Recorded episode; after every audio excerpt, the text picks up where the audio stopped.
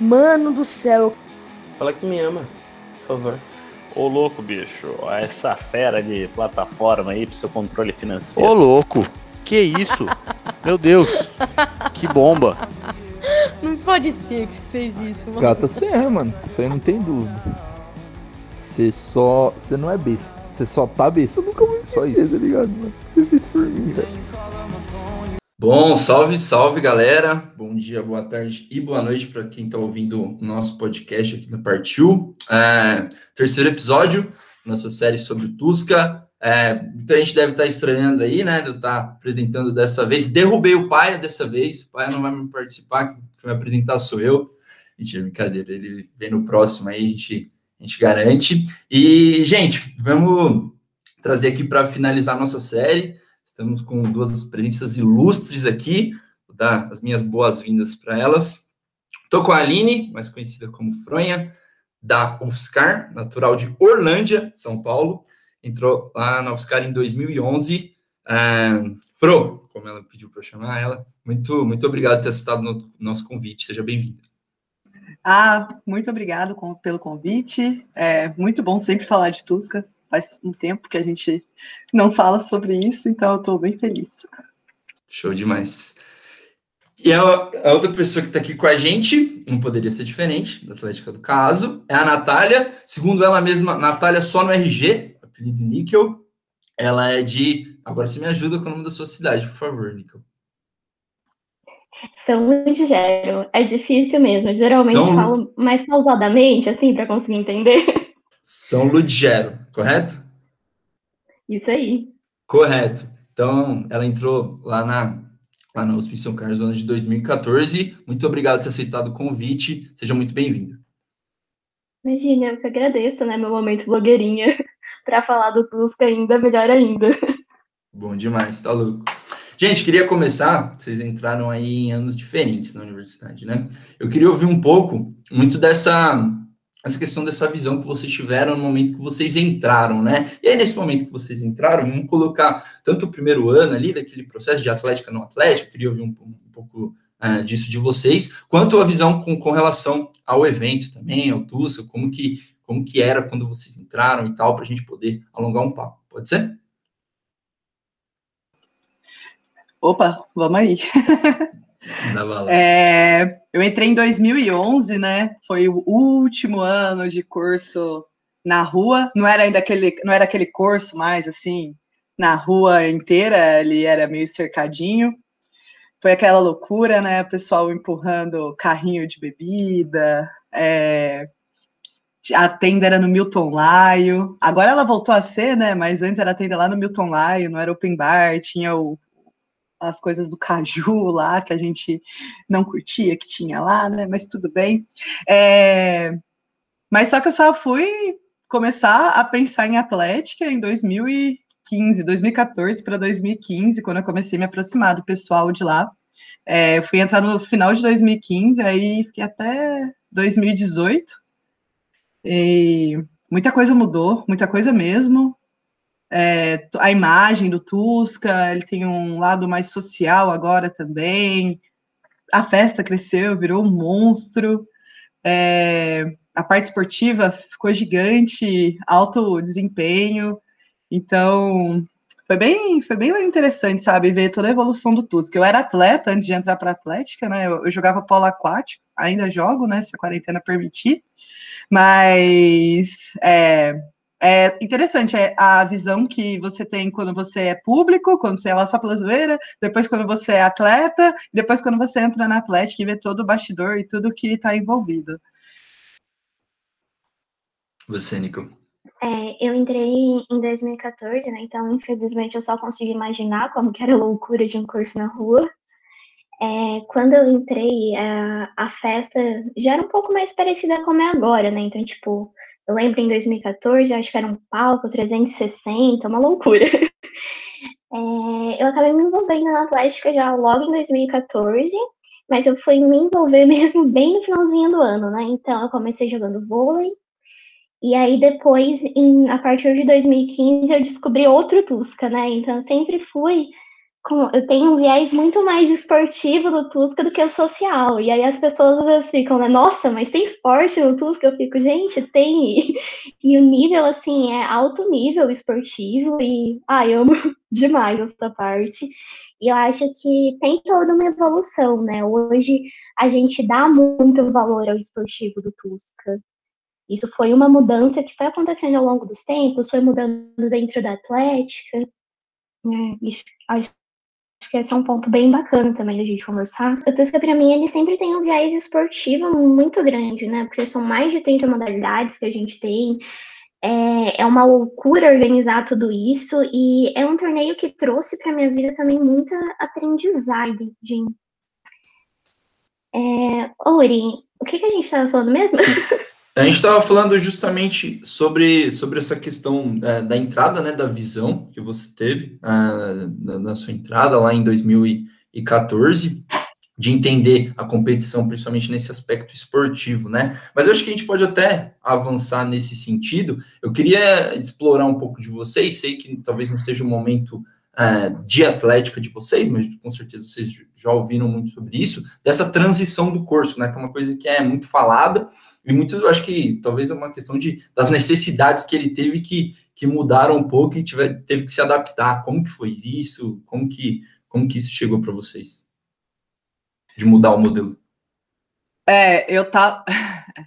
Confesso que não foi fácil, né? Todo mundo gostava muito do curso na rua, é... É, ser de graça, tudo isso, né? Era uma, uma recreação para todo mundo, independente se você conseguia comprar um ingresso ou não.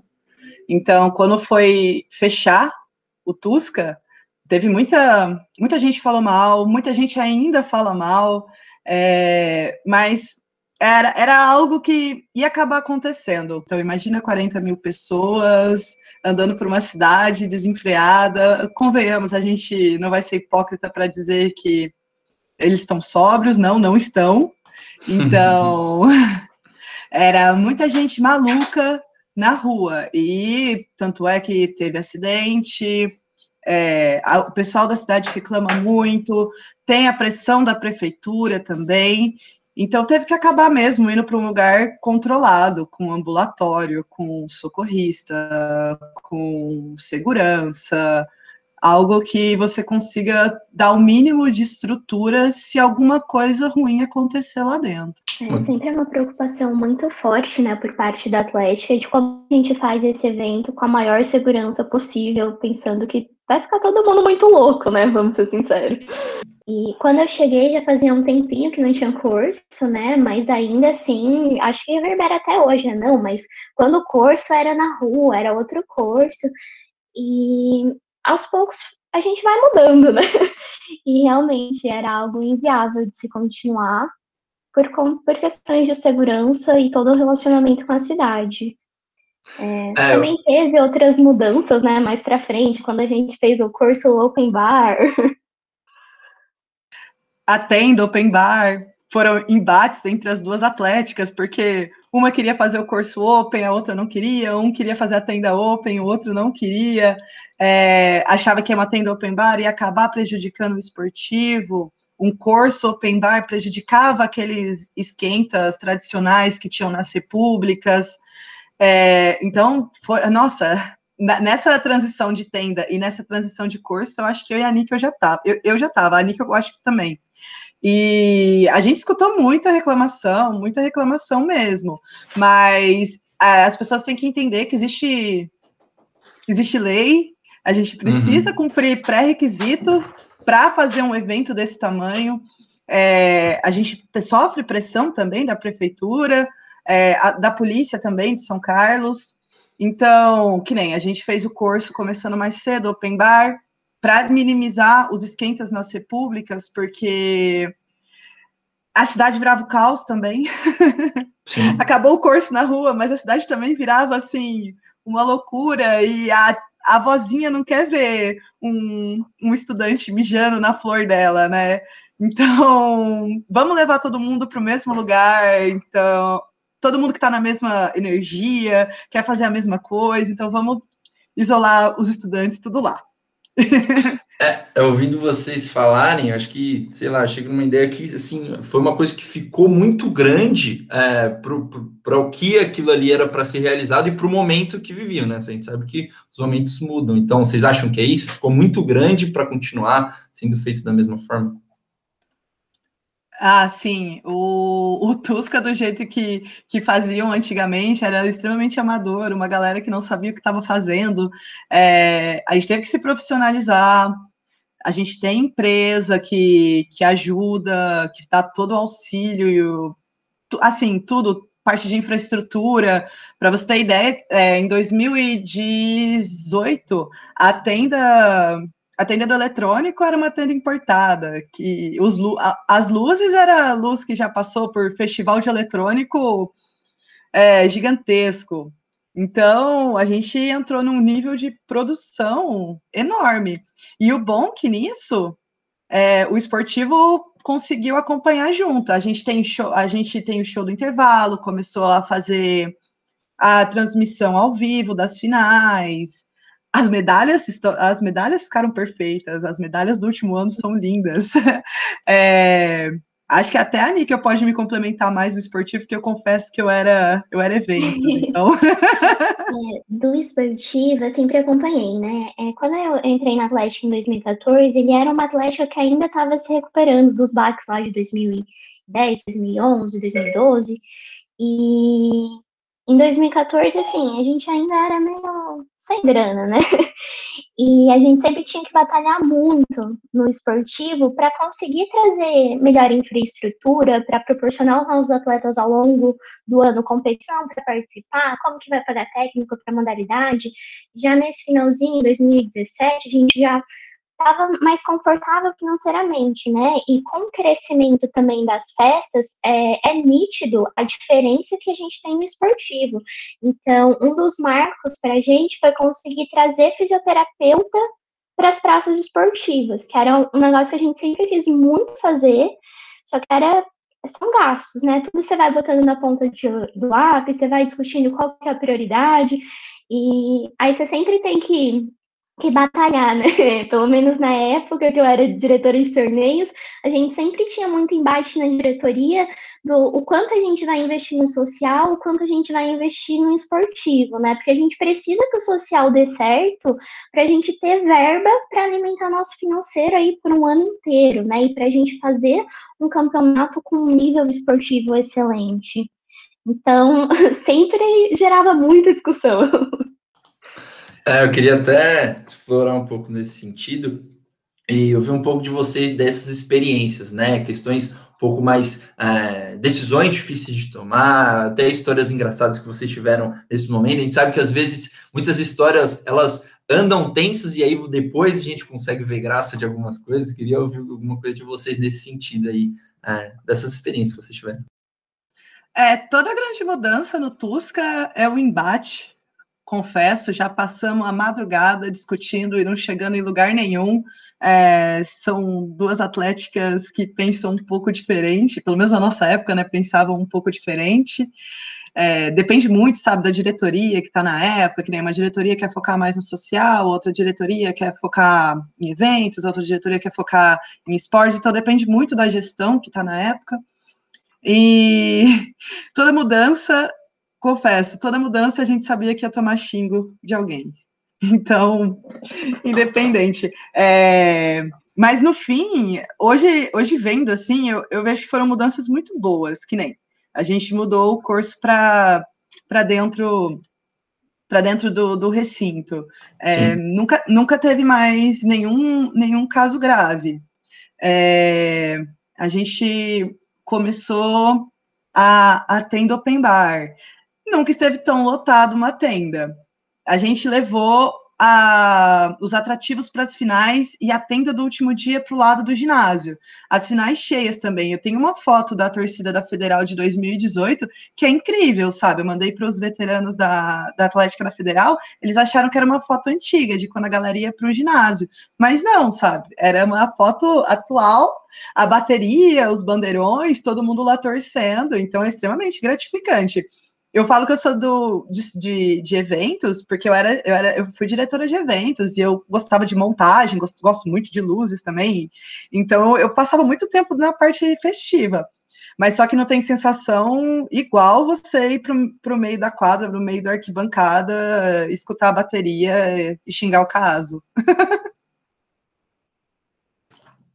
Ai, é, é, exatamente isso, mano. A energia que você tem dentro de um ginásio, quando você tá nos no jogos do Tusca, sabe? É fenomenal. É, eu falo, eu fui pisar numa tenda do Tusca em, acho que foi em 2019, porque foi do lado do Milton Laio, só por isso. é, então, assim, mano, uma vez que você pega o gosto por estar tá na torcida, você acaba indo para tenda, mas assim, o que eu mais vejo a gente fala, não, eu vou ali na tenda rapidinho, depois eu vou lá ver aquele jogo, é, vou torcer para o caso, a galera vai ficar muito louca, vai para o ginásio, e é algo que, assim, é muito gostoso, você tem que viver, assim, para você conseguir realmente sentir essa, essa vibe, sabe? Depois que você sente, mano, é muito difícil você não ir mais. É, eu acho muito... Eu, eu acho muito gratificante, sabe? Quando você você pisa, pisa na quadra, um atleta te agradece, ou você vai numa festa. Eu gostava muito, sabe, quando, quando eu ia abrir a festa, ir lá na portaria para ver todo mundo entrando, sabe? A galera, você, sente a agitação no ar, sabe? A galera querendo entrar, querendo ver o palco. Ai, como vai ser o palco esse ano? O que, que vai ter de atração? É, e depois subir no palco e ver todo mundo lá, sabe, pulando, se divertindo. Você vê seus amigos, seus amigos vindo te cumprimentar pelo evento que fez. Ah, eu acho incrível, sabe? Indescritível indescritível a sensação. É, eu diria que organizar um Tusca, seja organizando ele é, a parte esportiva, a parte do social, qualquer pedacinho dele, né? É, é uma sensação muito boa e é uma oportunidade de crescimento assim tremenda, sabe? Depois que você organiza um Tusca, você sai outra pessoa, eu diria. Pô, que legal, que legal. E, e, muito nessa questão de organização, de você ter falado também que nunca pisou é, nunca tinha, né, pisado numa tenda, e é muito pelo trabalho que dá, né, realizar competição, muito, muito pelo, pelo que rola nesse sentido.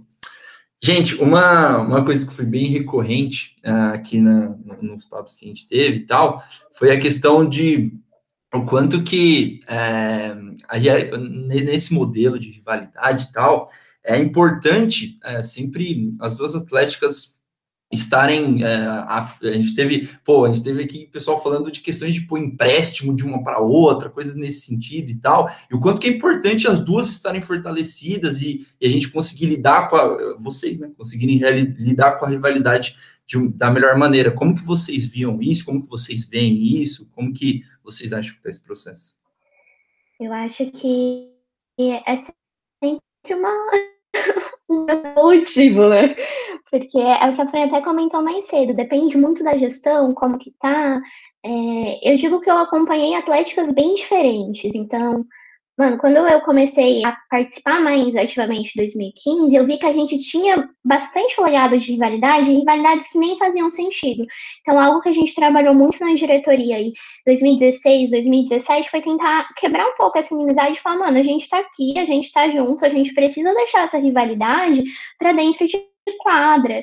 É, se a gente vai se xingar, a gente vai xingar quando a gente vai lá na torcida fazendo qualquer outra coisa. Mas quando a gente está aqui organizando um campeonato, a gente tem que está sempre tomando decisões em prol do campeonato, em prol do esportivo. Então, existiu, assim, algumas histórias que a gente ouve, né, do pessoal ser competitivo no esportivo a nível de você manipular o regulamento para ser o tipo de jogo que, que mais favorecia a sua atlética.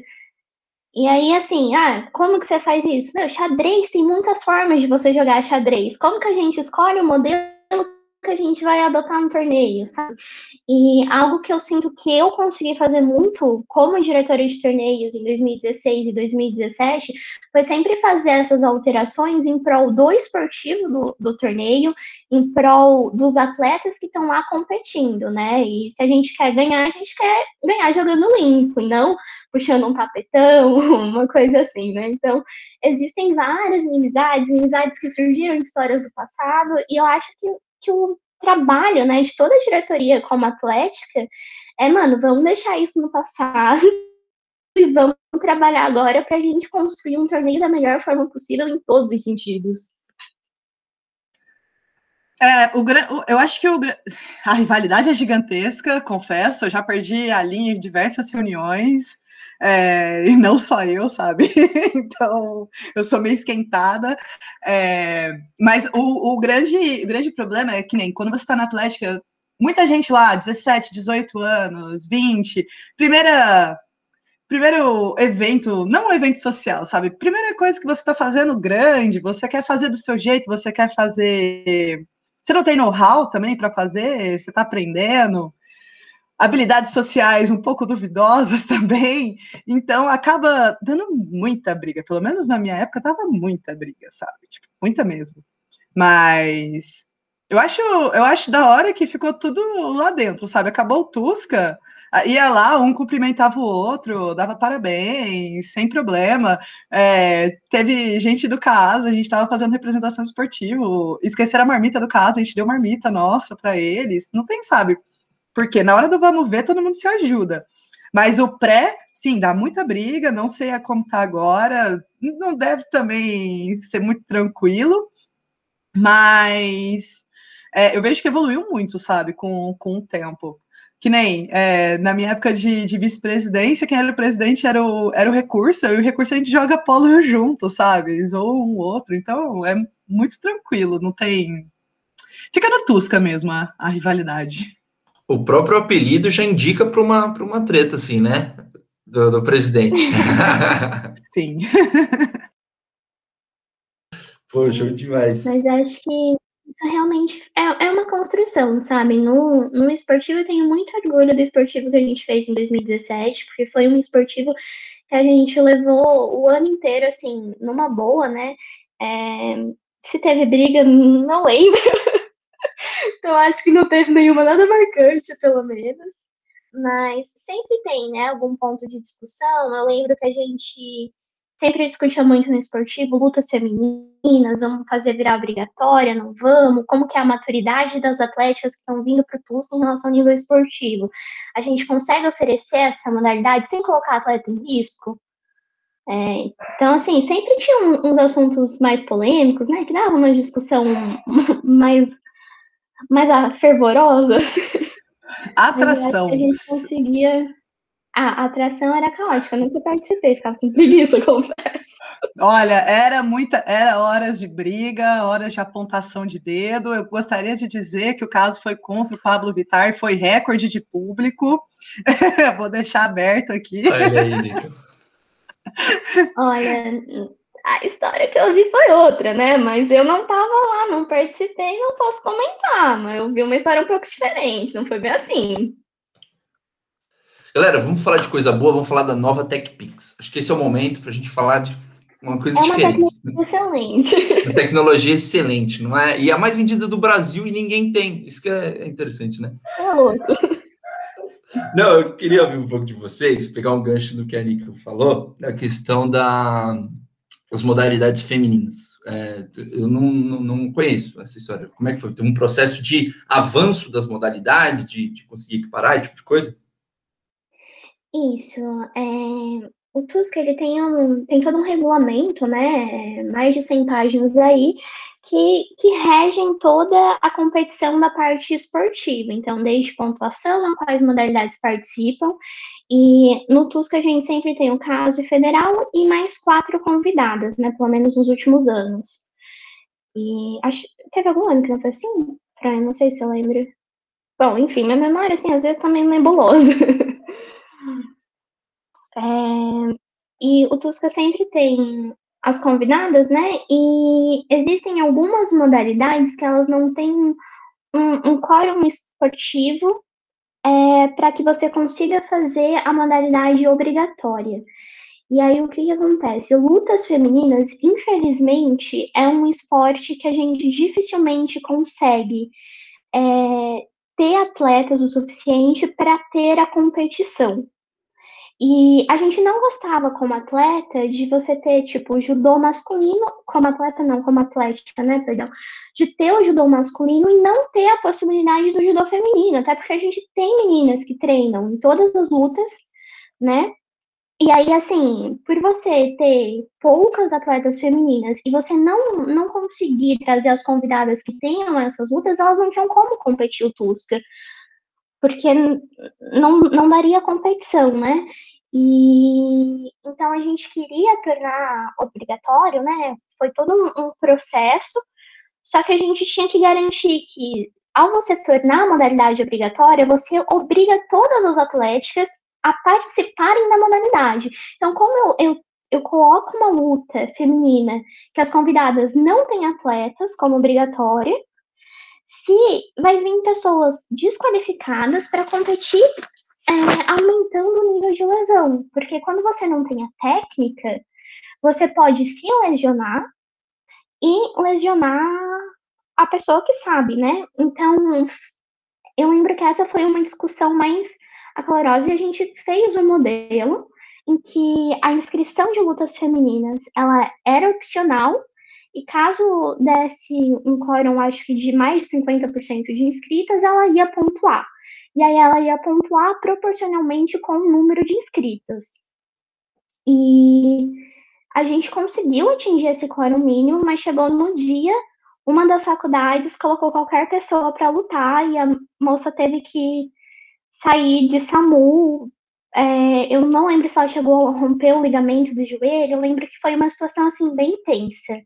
E aí a gente veio de um processo de queremos implementar lutas femininas, e aí é, eu lembro que no caso a gente defendeu isso muito forte por conta dos nossos atletas mesmo que lutavam, né? Que eles falaram não dá para colocar como obrigatório, seria muito bom a gente colocar como obrigatório, mas tem todo um trabalho antes disso, antes da gente colocá-lo como obrigatório. E aí, infelizmente, a gente teve essa situação que a gente chegou lá no dia da competição e teve as lesões, justamente por botar na competição uma modalidade que que não, não tinha preparação suficiente, sabe? E é muito tenso, porque assim, eu como, como mulher, eu falo, mano, eu quero que todas as modalidades que você tem lá é, masculino, eu quero que esteja no feminino. Só que quando você vai olhar por trás, por tudo isso, você vê que não é bem assim. Você precisa ter atletas de todas as faculdades participantes para qualquer tipo de polo, né? Eu acho que a Fran até pode comentar mais também sobre o polo, né? O polo é uma modalidade que a gente não conseguiria ter times diferentes, só que ele é uma modalidade que a gente pode fazer o time misto. É, confesso que a parte de lutas de feminina, a, a Federal era extremamente a favor, porque a, a, Federal tem todos os times femininos, porque ah, tem mais aluno, é, a quantidade de mulheres dentro da, da faculdade na época também era maior. Então a gente queria que tivesse tudo, sabe? Pôr todas as atletas para jogar e, e, tal. Mas realmente teve esse problema. Era uma da, a diretora esportiva da, da Unicamp, ela rompeu os ligamentos do joelho. Foi, foi bem sério mesmo. E depois disso teve toda a adaptação da parte de luta. Se não me engano, eram não, só um parênteses. Não tem atleta, vai diretora esportiva, né? Vemos Detalhe. É, exatamente. Detalhe, ela, porque assim, a gente tem um regulamento, né? Então, assim, a partir do momento que você coloca uma modalidade lá que tá pontuando, essa modalidade está valendo a taça do campeonato, entendeu? Qualquer modalidade influencia um resultado no final do campeonato. Então, você bota uma modalidade que pontua, quando a diretoria da Atlética vai fazer a inscrição, ela fala: não, mas a gente arruma uma mina que luta aí. Só que aí chega no dia de torneio, eles não conseguiram. E aí ele coloca qualquer um para competir sabe? Porque é tá valendo ponto, ele quer ganhar a taça do campeonato. Não, e isso vale também nas masculinas, que nem polo aquático, é um esporte que, confesso, não é, não é em todo lugar que tem. É, a gente já teve que tirar a atleta da, eu acho, você não lembra, se eu, se eu me lembro, da Federal do Rio de Janeiro, de dentro da piscina porque tava afogando, sabe? Então, da WO, sabe? Não, não, é. não vai se afogar, por favor. E a gente tem outras modalidades que a gente quer implementar também no TUSC. Então, por exemplo, a federal e o caso tem o flag, mas é difícil você trazer convidadas que tenham flag. Então, assim, eu acho que o Tusca, ele ajudou a nossa atlética a se desenvolver, né? Então, a fomentar esse esporte, tipo, mano, que faculdade que você entra que você tem a possibilidade de entrar num time de flag, de softball, de polo aquático, sabe? E, ao mesmo tempo, acaba que a gente tem mais modalidades que a maioria das atléticas. E aí acaba sendo difícil você falar, mano, eu vou fazer um torneio que envolve todas as minhas modalidades de forma igualitária. É, só para ter uma ideia, quando a gente vai fazer escolher as faculdades, né, elas vêm se apresentam, até as particulares que focam no esportivo, elas não têm tanto de modalidade a estrutura que a gente tem. É, hoje, a única que chega próximo é a Unicamp, porque eles se adaptaram para poder jogar Tusca. Então, é, a gente é bem grande no esportivo. É, e é sempre é, é, sempre um embate também. Eu lembro que era, gerava bastante discussão assim, quem que a gente vai convidar? E aí era um embate que envolvia também o esportivo e o social, porque a gente que achar uma convidada que tenha nível esportivo bom, que também agregue no social, e é, é, é difícil. Show demais. E, gente, como que, não sei se vocês, vocês estão entrados, como que tá hoje essa questão, né, dessa inserção de modalidades, de conseguir equiparar gênero, por exemplo? A última vez que, é, a última vez que eu tive contato foi em, 2019, para o Tusca de 2019, que tinha vencido. A gente tinha colocado um prazo de três anos para as faculdades se conseguirem começar a formar atletas para as lutas e começar a formar os times femininos, onde tinha onde não tinha, né? É, que aí ela ia passar de opcional para obrigatória, mas com uma pontuação diferente. Mas eu não lembro se em 2019 já passou a funcionar desse jeito. Eu não, não tenho certeza agora, não, não sei falar por todas as modalidades. Eu lembro que o, o judô feminino em 2019 não chegou a contar na pontuação, mas eu lembro que teve lutas femininas que conseguiram contar sim.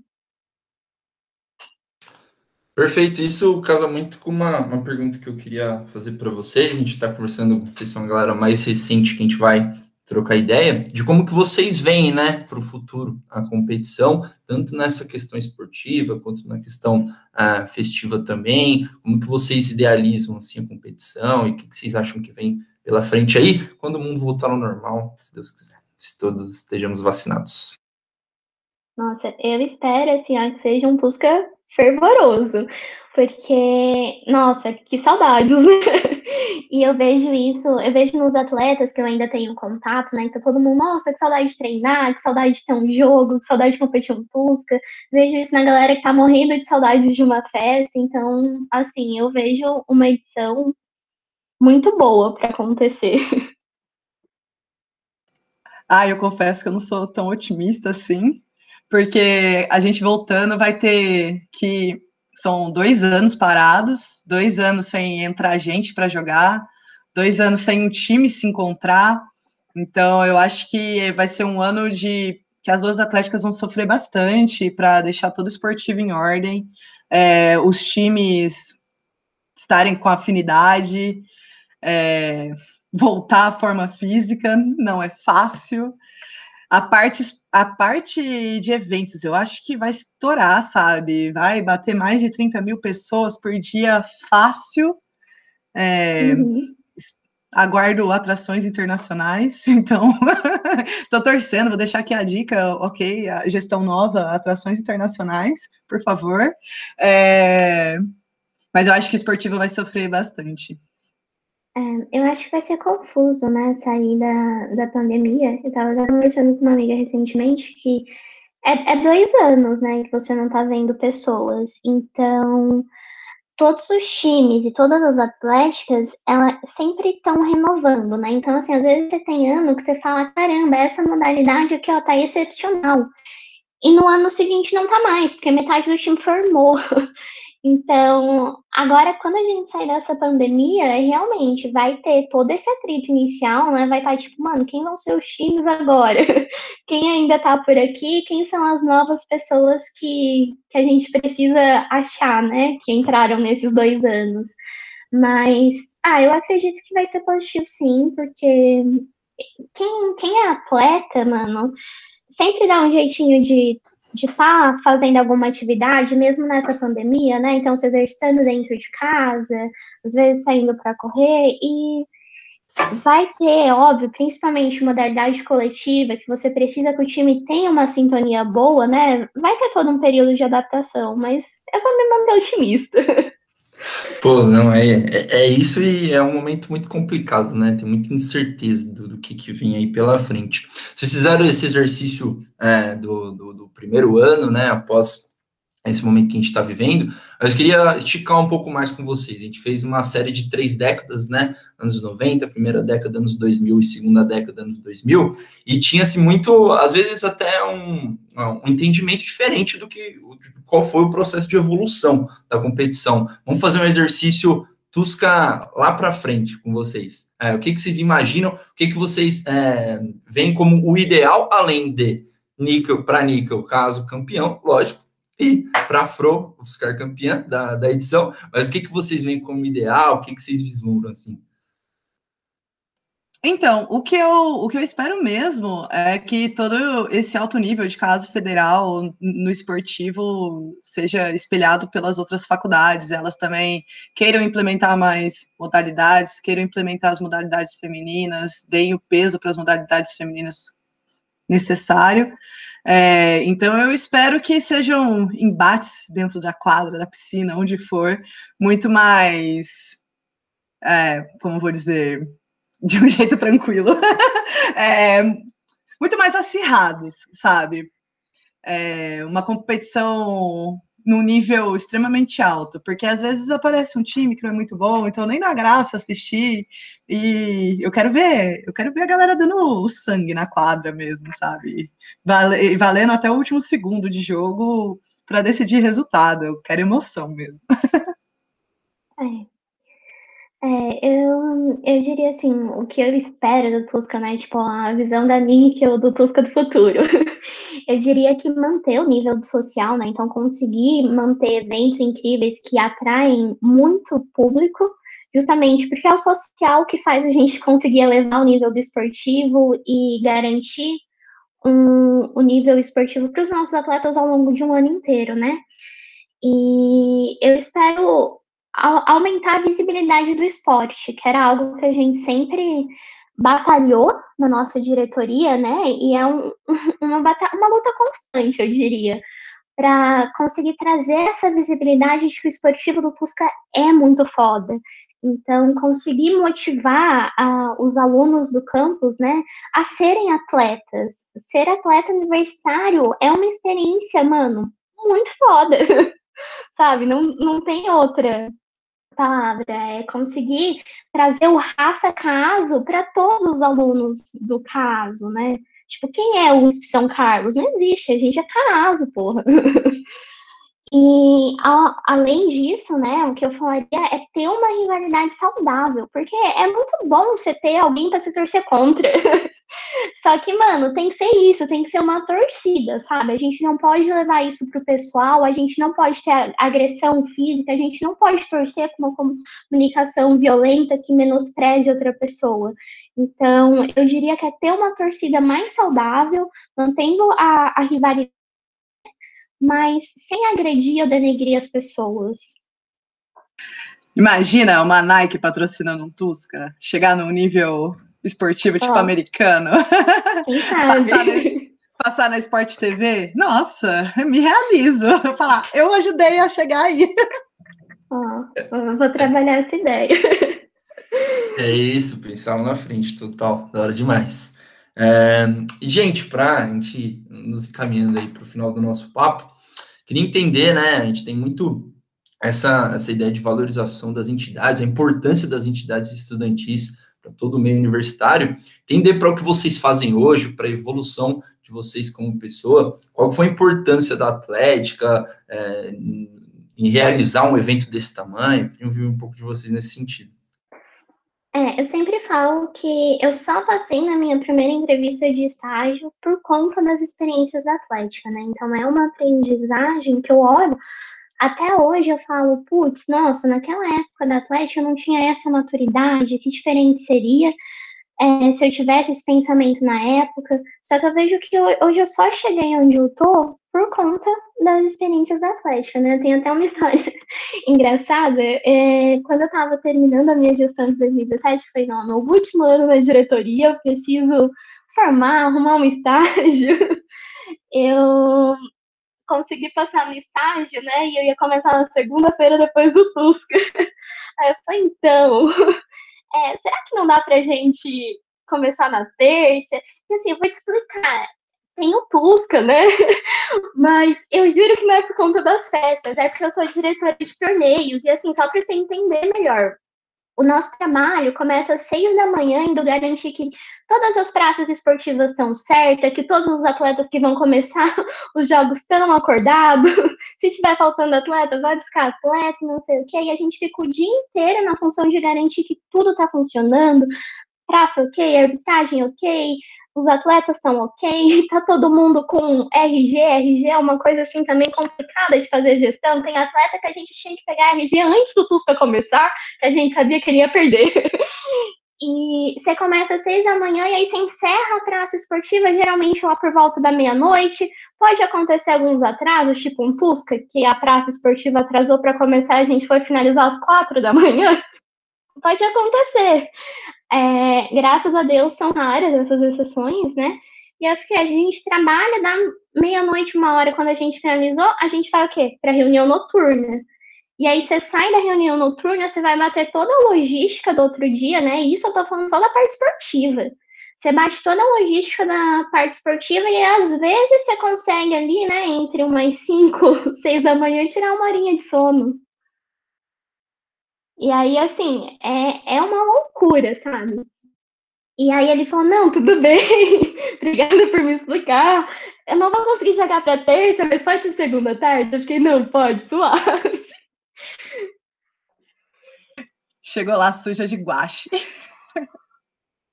Olha, limpa eu estava, mas a voz tinha ficado no Tusca de tanto torcer.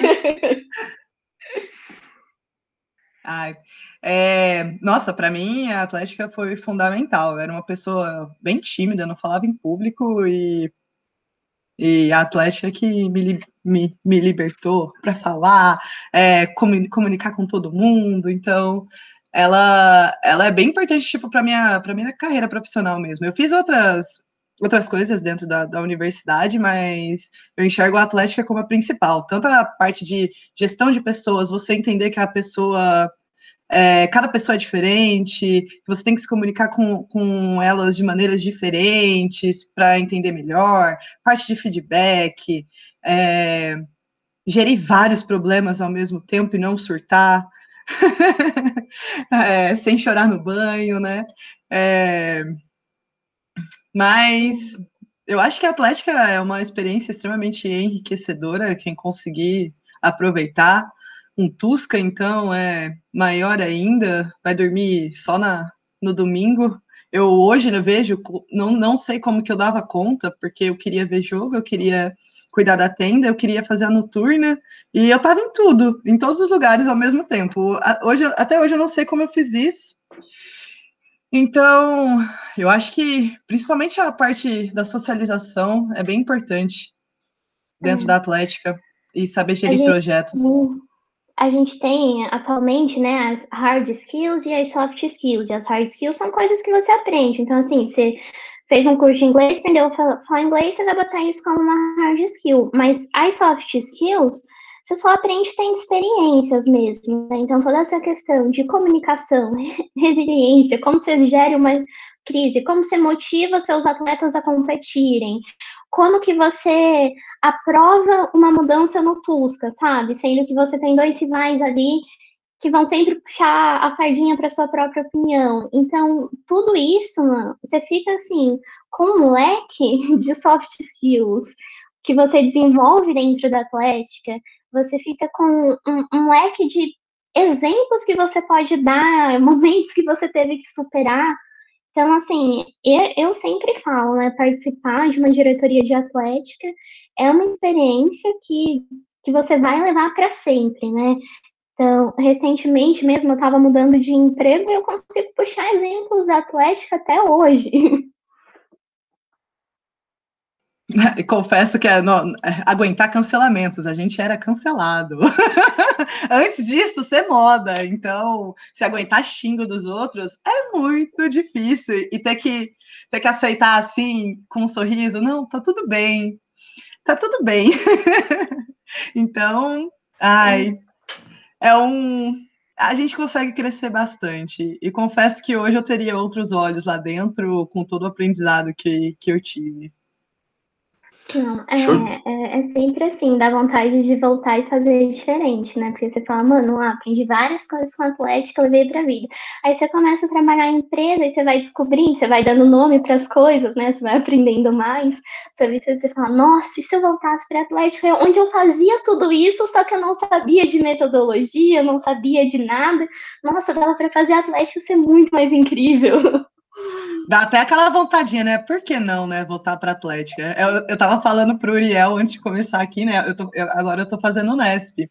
E, e se entrar na Atlética? Eu falei assim, não, gente, vamos parar com isso. Já deu. Gente, show demais, tá louco. Como eu, como eu venho falando aí, esse papo aqui são sempre aulas que é, trocar, trocar essas ideias, ter esse tipo de papo. Queria agradecer as duas pelo papo, muito obrigado. Níquel, muito obrigado aí ter, ter aceitado o convite, valeu mesmo. Quiser passar o seu recado final aí, à vontade. Ah, só tenho a agradecer a oportunidade, né? Falar de Tusca é um negócio que nunca cansa. então é muito bom estar tá podendo compartilhar um pouquinho mais na, da minha experiência, né? Queria poder trazer todo mundo que participou junto para vir aqui comentar, dar seu ponto de vista. Mas a gente ia ter que ficar alguns dias aqui conversando. É, e é isso aí, muito obrigada pela oportunidade. Espero que quem esteja ouvindo aqui esse podcast vá nos jogos do Tusca quando voltar ao normal e se inspire aí para ser um atleta, para conhecer mais da atlética que a gente tem no campus, né? E é isso aí. Boa. Fro, seu recado. Ah, eu queria agradecer. É sempre bom falar de Tusca. É, depois de uma semana conturbada, falar de um assunto tão, tão bom. então, queria agradecer mesmo. É, e falar para o pessoal que, que foi escutar: entrem para a Atlética, entrem para pro esportivo, vão fazer um esporte quando, quando tudo parar, né? E que vale muito a pena, é uma experiência única, é extremamente enriquecedora. É, só tem para crescer, sabe, pessoalmente sobre isso. E, e, é isso. Se quiserem chamar a gente para conversar mais, chama no, no Insta. Opa, show demais. Não, vamos, vamos, vamos divulgar, vamos divulgar. É, show demais, galera. Obrigado, então, participação mais uma vez. Esse foi mais um episódio da nossa série sobre essa competição tão grandiosa aí, que já deu alegria para tanta gente, né? Então, é isso. Muito obrigado. Esse episódio já foi. Tchau.